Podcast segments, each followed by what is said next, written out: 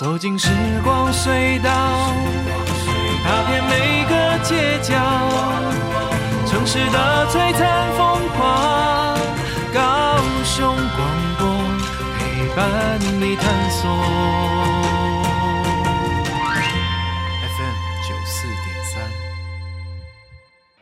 Hello，所有的听众伙伴，大家好，欢迎来到九四三人生小剧场，我是汉轩。不晓得这个星期伙伴们过得好吗？在这个星期呢，汉轩为大家邀请到了谁，要来跟大家分享他的人生故事呢？我要邀请到的这位，他真的平常的时候，真的他可能会出现在学校，他会出现在社区，他会出现在排练的地方，他会出现在剧场，他会出现在很多很多不同的地方，因为他有很多不同的身份。那这些身份呢，造就了是他在舞台上面，或者是他在说故事的时候，他都有很多很精彩，而且呢，我会目不转睛的一个伙伴，他就是飞飞剧团的团长，他是我们的欧阳慧英，我们都叫他小英。Hello，小英。嗨，大家好。是哇，今天真的很开心，我可以邀请到小英哦，来到我们的节目当中来跟我们的听众伙伴一起来分享。因为其实呢，我们在好久之前我们就认识。是的，对不对？对。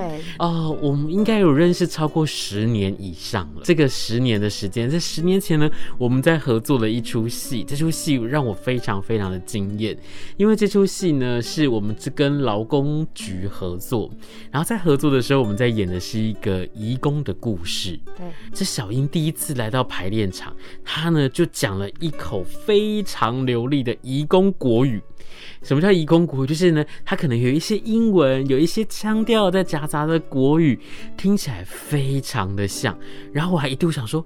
哇，这个移工的国语怎么这么标准？这样子，后来才知道说啊，伊米是移工哦，他是真的我们的表演的伙伴。然后我就觉得这个人，我就觉得好认真。然后在演出的过程里面，我也看到他非常精彩的表现。那也在这几年的时间，其实有很多的演出、很多的合作、很多的活动，我都有在现场或者是在合作的过程当中看到他。所以今天真的很难得可以邀请到小英来到我们的节目当中。那我们先请小英来。简单的跟大家介绍一下你自己好吗？好，大家好，我呢，我目前是一个自由工作者，然后我在国中、国小还有高中戏剧社跟社区关怀据点，然后乐龄的课程，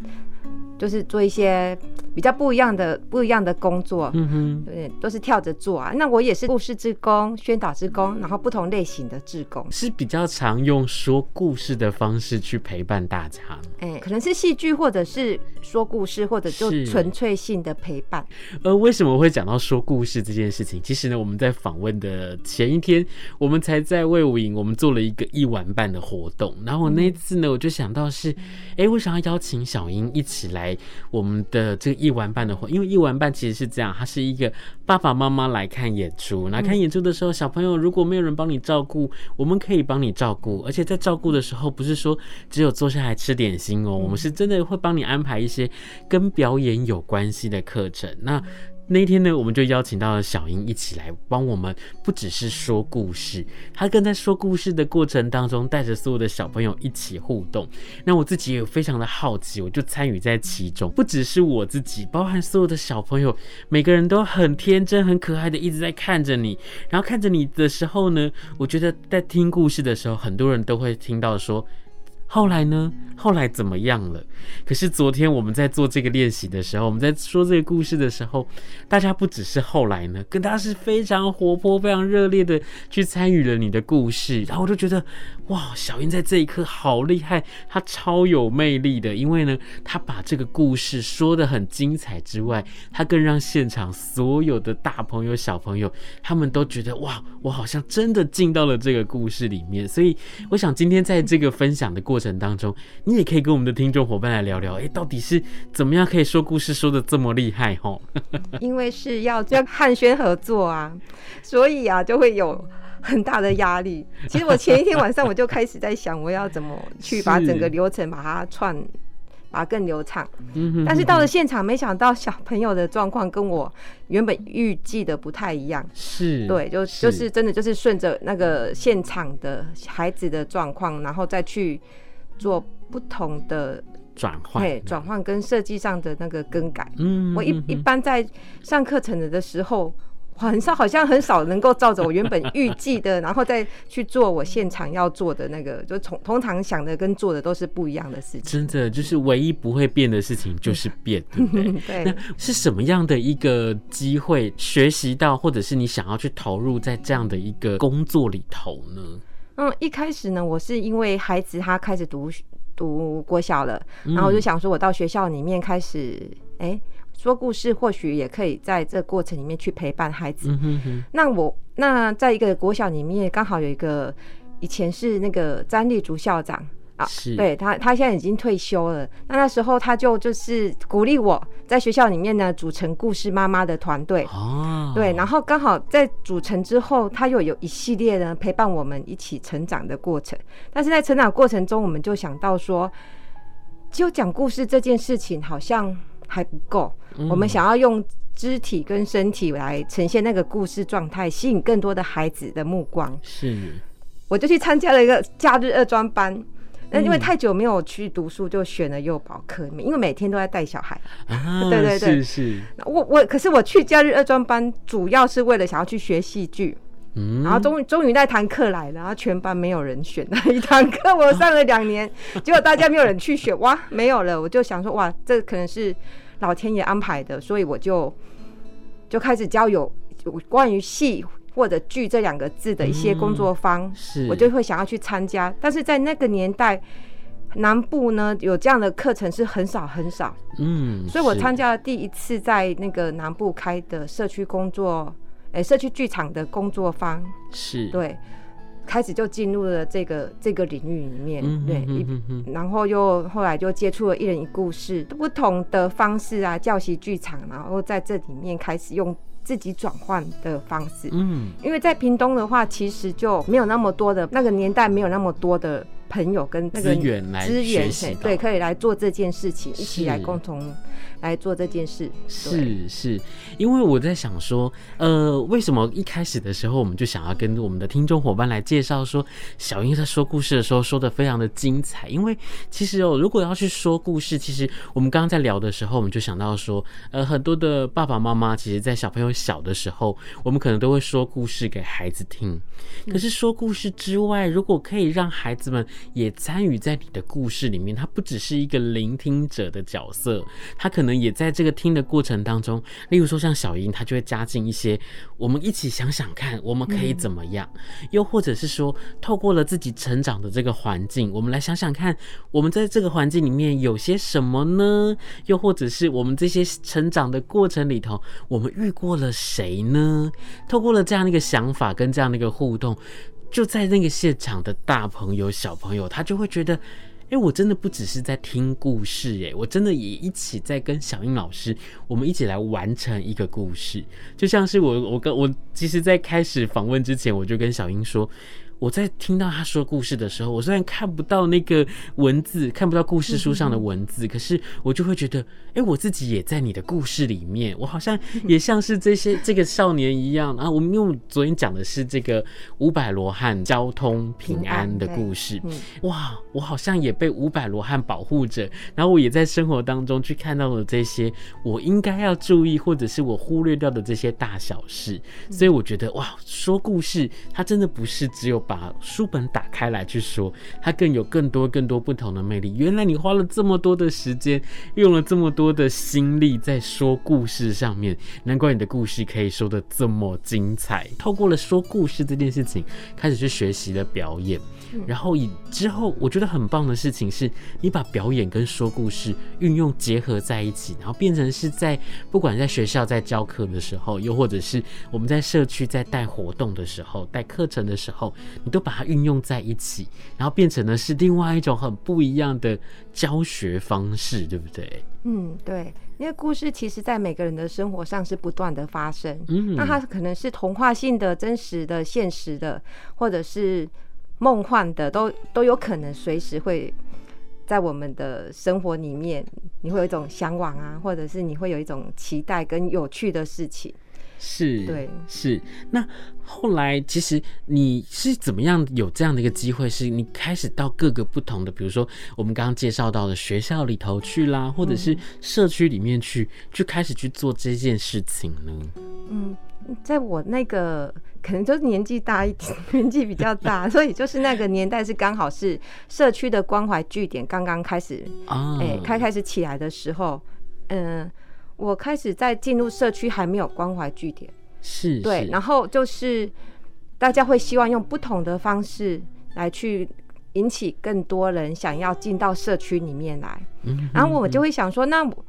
可以做什么？擅长的东西是什么？那自然就可能会想说，用戏剧、用故事来。来做我的课程的结合，是，所以也在这样的一个结合里面，开始走进了社区里头，然后去看到了很多在关怀据点里面比较多的是长辈们。对对，关怀据点这个名词也是，我觉得应该是在这几年我们才比较明显的在我们的社区里面去看到这样的一个环境。对，然后我记得我之前我也到社区呃到这个关怀据点，然后去带课程。然后那些爷爷奶奶、阿公阿妈，他们真的很可爱，嗯，他们是比任何一个人都想要学习，又或者是说，当你在陪伴的时候，他会真的很用心的参与在你的课程当中，我都觉得哇，好好玩哦！因为这个好玩是我不只是我去这边教课而已，我更在他们身上看到了好多可以让我吸收回去的东西，所以我都觉得哇，这个关怀巨人，这个关怀不只是我。来关怀这些长辈们，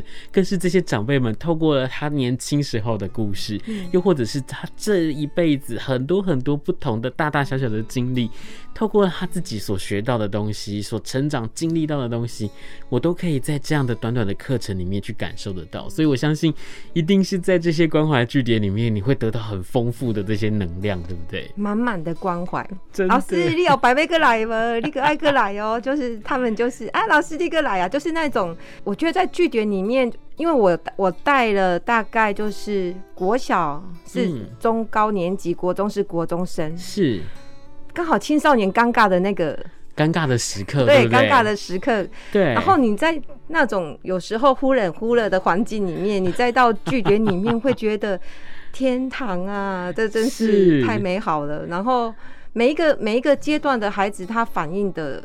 的样貌不一样。然后像我带了，如果是学校志工妈妈的状态也不一样，可能是需要不一样的陪伴，或者是给他更多的空间。那更小的小朋友，你是给他。很多的启发，嗯，对对，就是真的是一每一个人生一段一段的，我都这样子就觉得哇，真的是我这工作实在是太美好了。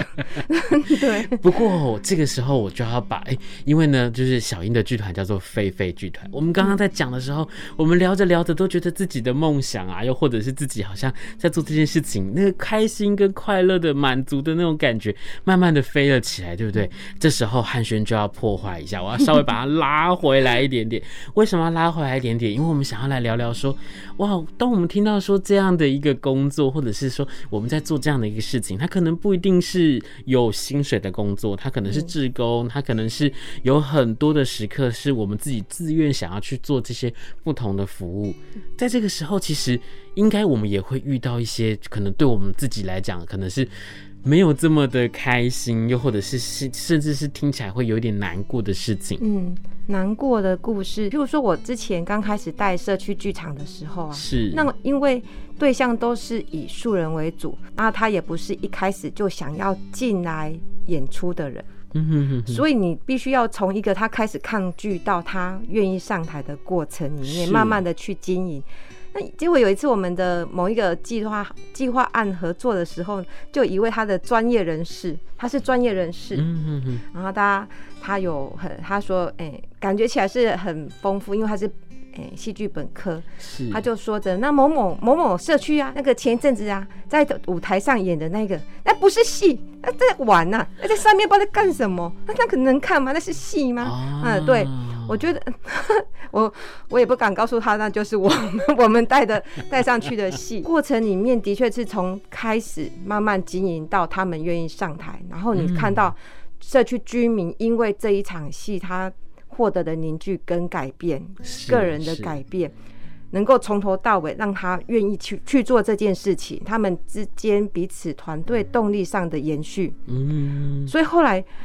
我也期待着他，就讲出这段话的人，的人我也期待着想要看看他带的 的过程。是，那是。的确是那个时候他的方法好像没有办法过到第三堂课。嗯，对，嗯，可能有人会觉得说，像宣导的演出，它可能不是戏，它不是，它只有在进到专业的剧场啊或者舞台上面，它是一场戏，它是一个表演。嗯，可是其实我就会常常跟我的，比如说，因为我在学校在教课的时候，我都会跟我们所有的学表演的人说，其实。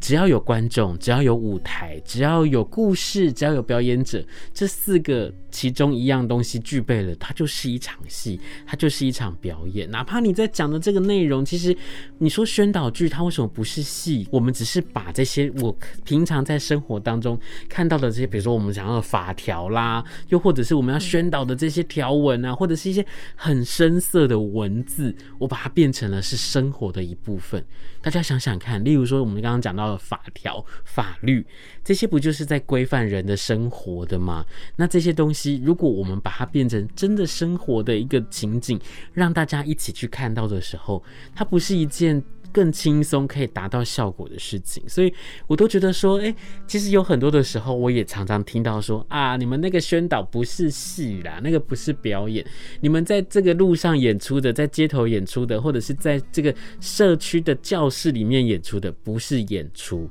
然后我就会想说，哎，其实如果我认真的去做好上台表演的这件事情，我真的觉得啊。只要有一个观众，因为我们的这个宣导的演出，或者是这些活动的演出，他被感受到这些不同的力量，或者是他有被感动到了，我都觉得哇，那真的是一件很棒的事情。我就不会去呃在乎说别人可能会这样讲说啊，那个不是戏，那个不是演出，我就变得是，诶，我看到了好的那一面，我看到很不错的那一面，然后我们真的才能够继续的支撑下去，要不然我们真的每天去听这些人讲这些话。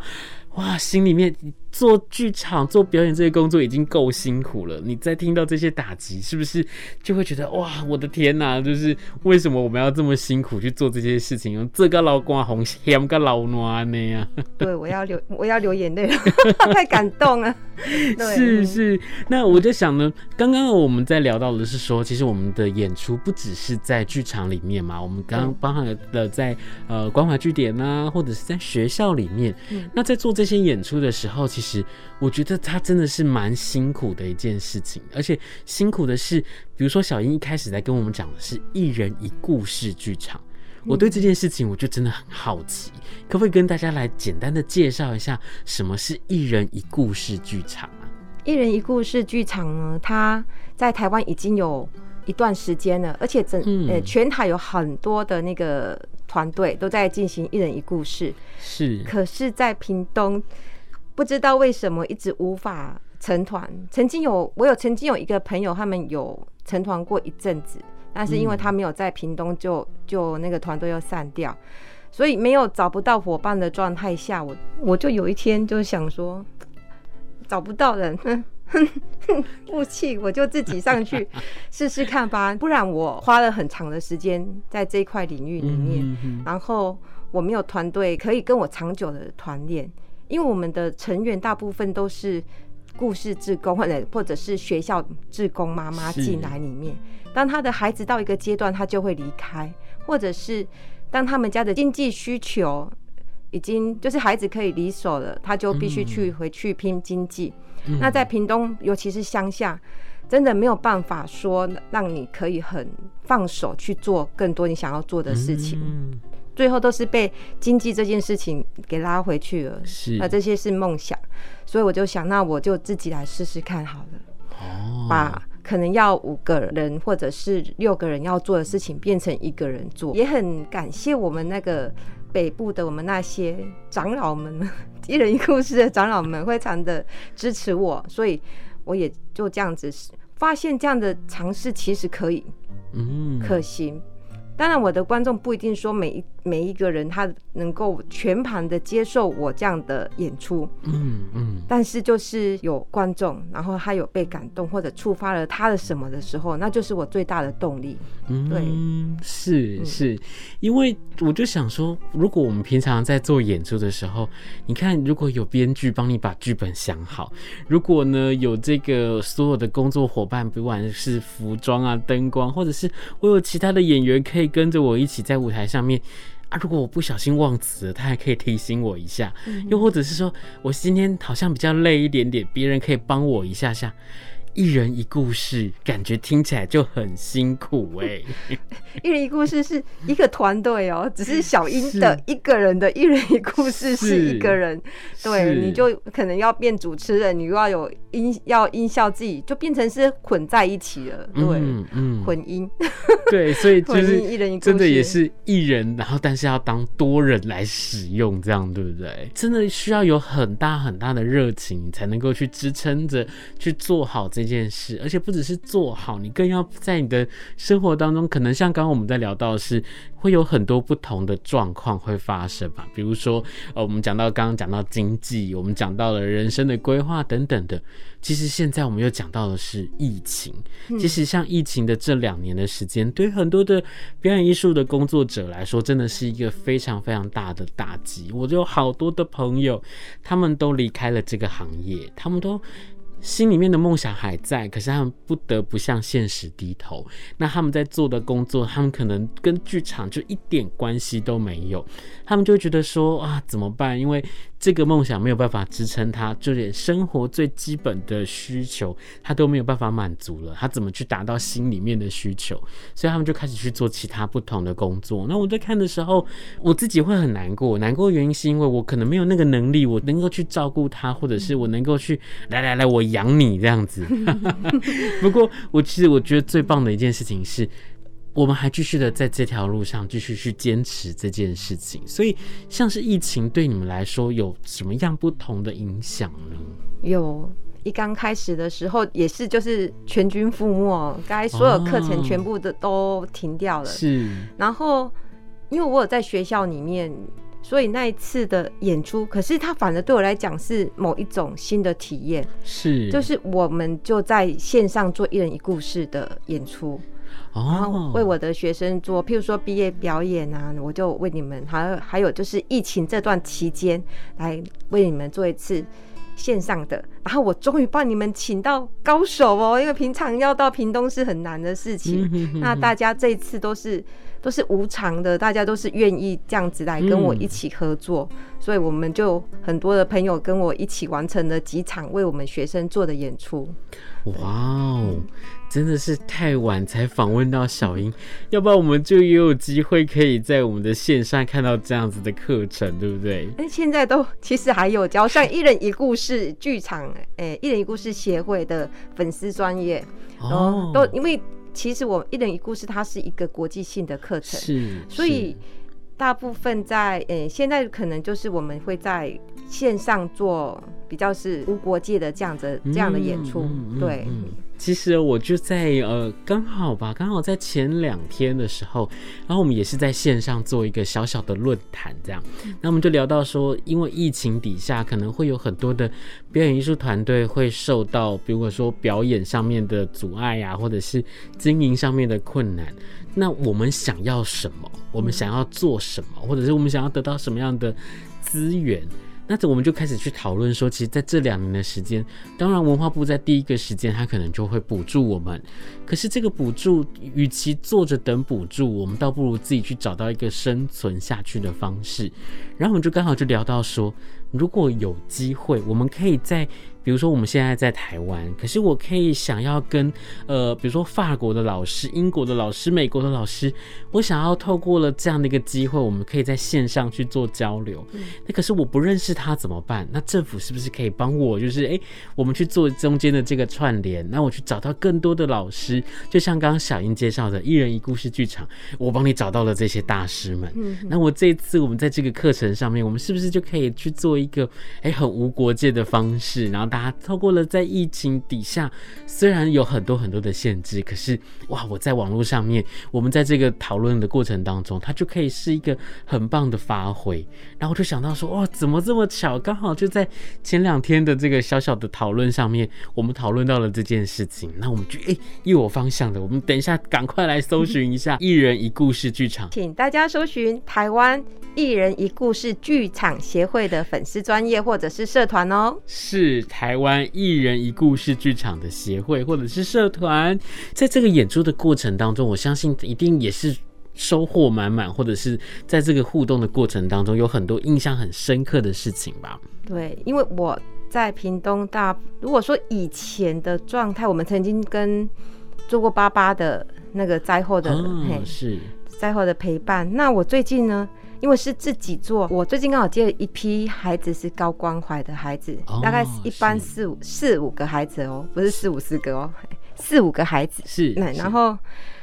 其其实要一个人去做这个剧场，我其实有点担忧，就是孩子不知道不知道愿不愿意接受我这样的演出。嗯，他光是要坐在那边从头听你讲话讲到底，其实都是一个很困难的事情。是是。那我在几堂课之前的诶、欸、情感建制啊，信任度的建制之后，我一直在告诉他们，我要为他们演出一一场戏。在课程一开始不一定是非常的顺利，但是后来我终于进入到他们愿意坐下来看着我演出了这件事了，是愿意说出他想要说的话。这对一个青少年来讲，自己认定他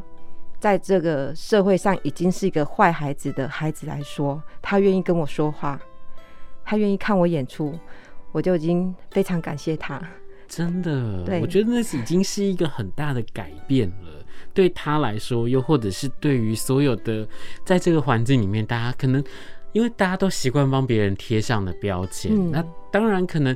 有很多的时候，它有很多很多的因素会考量在里面。可是，当我们今天有这个机会去接触到，又或者是我们必须要透过自己的能力去改变那么一点点什么的时候，我相信你的用心，这些孩子们他一定可以感受得到，所以他才会这么用心用力，然后睁开眼睛在看，说：“哎，你到底想要跟他分享什么？又或者是那这出戏这个故事到底要说些什么？”我觉得每一个人，你真的能够做的事情，能够有的时间就是这么有限，所以在现实，然后在生活当中，一定会有很多不同的取舍。比如说，你又想要去当志工，你又想要去做老师，你又想要去做这么多不同的事情，有没有在现实生活当中，你有什么样的考量或者是取舍，在面对现在这样的一个环境里面呢？有要有饭吃，我才能够做更多的事情。对，因为光我要出去演戏，我就必须要有成本。嗯，对，真的是很全靠家人。亲爱的老公的支持，嗯，对，然后我才能做这么多的事情。真的要很感谢身边的这些人，愿意给你机会，又或者是陪伴着你去经历这些大事小事。今天我们听到了小英很精彩的人生故事，因为呢，从一开始喜欢这件事情的原因，单纯只是想要去。陪伴孩子们去说故事，哎，其实，在那个时候，你付出了你的陪伴，然后在这个过程当中，我们从学习，我们到走进了社区，走进了剧场，走进很多不同演出的地方，我们用自己的能力去陪伴了更多不同的人。后来，我觉得最感动、最特别的一点是，在最后，我在问小英说，在现实的生活当中，有哪些真的很需要去取舍，或者是去去考量的东西？诶，小英讲的答案又回到了自己在身边的家人。我们发现，在我们的人生当中，有好多好精彩的故事，好精彩的时刻。这些只有自己一个人，他真的是完全成就不来的。他必须要有真的喜爱的人，真的关心的人，真正愿意陪伴在你身边的人。我觉得要珍惜自己真的每一个当下，你所拥有的事情，然后去做自己可以做的事，不用给自己太高太高的愿望。只要可以走一步，然后你就会觉得那每一步都是满足的。知足真的是一件人生非常重要的事情。知足真的是一件非常重要，而且我觉得很难达到的一件事情。不过我们一起努力。好，是。那今天呢，真的非常谢谢小英来到我们的节目当中，跟我们的听众伙伴分享她的人生故事。我们是九四三人生小剧场，那我们就要跟我们的听众伙伴说声再见喽，拜拜，拜拜，大家下周见，下周见。